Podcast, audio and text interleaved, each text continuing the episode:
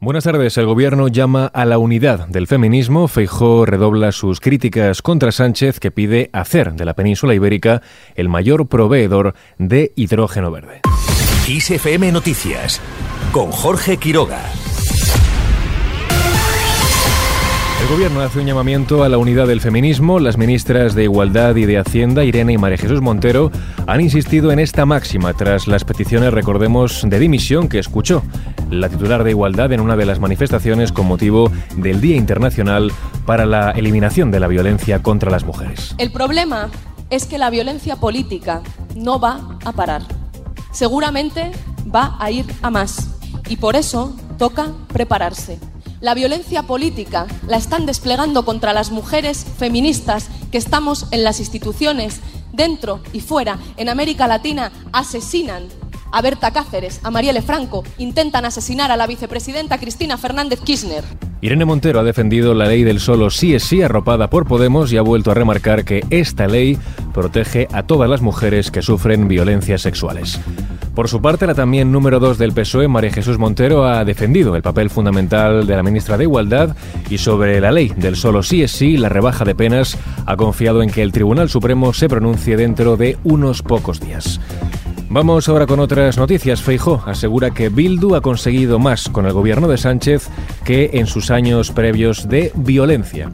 El líder de la oposición ha redoblado sus críticas contra el presidente del Ejecutivo y ha denunciado su soberbia, arrogancia y autoritarismo. Lo peor es que Bildu Batasuna ha conseguido más con Sánchez que durante todos los años de violencia que nos ha sometido a la nación española.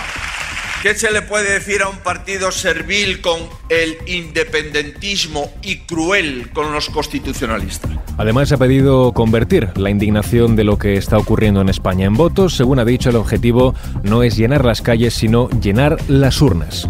Unas declaraciones en línea con las de Almeida, que ha acusado a Sánchez de dejar que Bildu y Esquerra cambien el país. El alcalde de Madrid considera que el presidente del gobierno está permitiendo que estas dos formaciones modifiquen España por la puerta de atrás, con medidas como la derogación del delito de sedición o la cesión de competencia sobre tráfico a Navarra. Por su parte, Pedro Sánchez pide hacer de la península ibérica el mayor proveedor de hidrógeno verde. El presidente del gobierno ha defendido este objetivo y lo ha definido como una apuesta ganadora tanto para España como para Portugal. Realmente en España tenemos una ultraderecha que no cree en el cambio climático y una derecha que dice que sí existe el cambio climático, pero actúa como si no hubiera cambio climático. Bueno, nosotros somos efectivamente dos fuerzas políticas ya de larga tradición, tanto en Portugal como España, que evidentemente tenemos esos valores, pero que somos capaces de dar nuevas respuestas a los nuevos desafíos que tienen nuestras sociedades. Y esa es la gran diferencia y el gran valor, creo, del socialismo ibérico. Según ha dicho, convertir a la península en potencia exportadora de energía limpia, barata y soberana es algo por lo que merece la pena trabajar.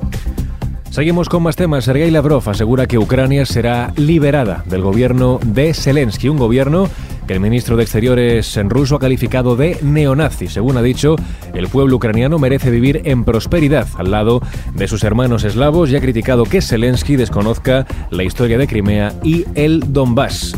Mientras Zelensky denuncia que más de 6 millones de hogares están afectados por los cortes de energía. Esta noche los apagones continúan en la mayoría de regiones y en Kiev. En total, más de 6 millones de afectados, casi 12 millones de consumidores fueron desconectados el miércoles por la noche. La mayoría de problemas se encuentran en la capital, así como en la región de Kiev.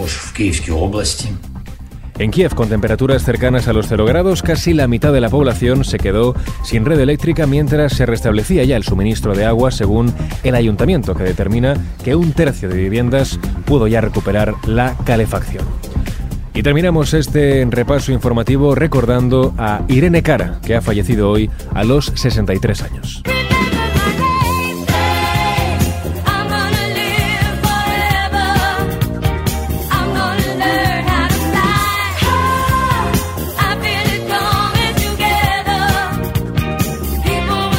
Estadounidense que interpretó y coescribió, entre otras, la icónica canción de Flashdance, What a Feeling, ha muerto este sábado según ha anunciado su publicista en Twitter. Judith Moose ha dicho que Cara falleció en su casa de Florida e indicó que la causa de la muerte es desconocida y se dará a conocer cuando haya información disponible. Llegó a la cima de las listas en 1980 con fama, grabando la canción principal de esta película musical, en la que también apareció como actriz. Los productores de la película quedaron tan impresionados con su voz que reescribieron el guion para crear el personaje de Coco Hernández. Además, el tema de War of Feeling de la película Flashdance le valió a Cara un premio de la Academia de Cine con el Oscar a la mejor canción original en 1983 y dos premios Grammy en el año 1984. Su publicista ha dicho que era un alma bellamente dotada, cuyo legado vivirá para siempre a través de su música y sus películas. Así con el recuerdo, a Irene Cara lo dejamos, Sara Delgado estuvo en la realización de este podcast, la información continúa actualizada en los boletines de XFM.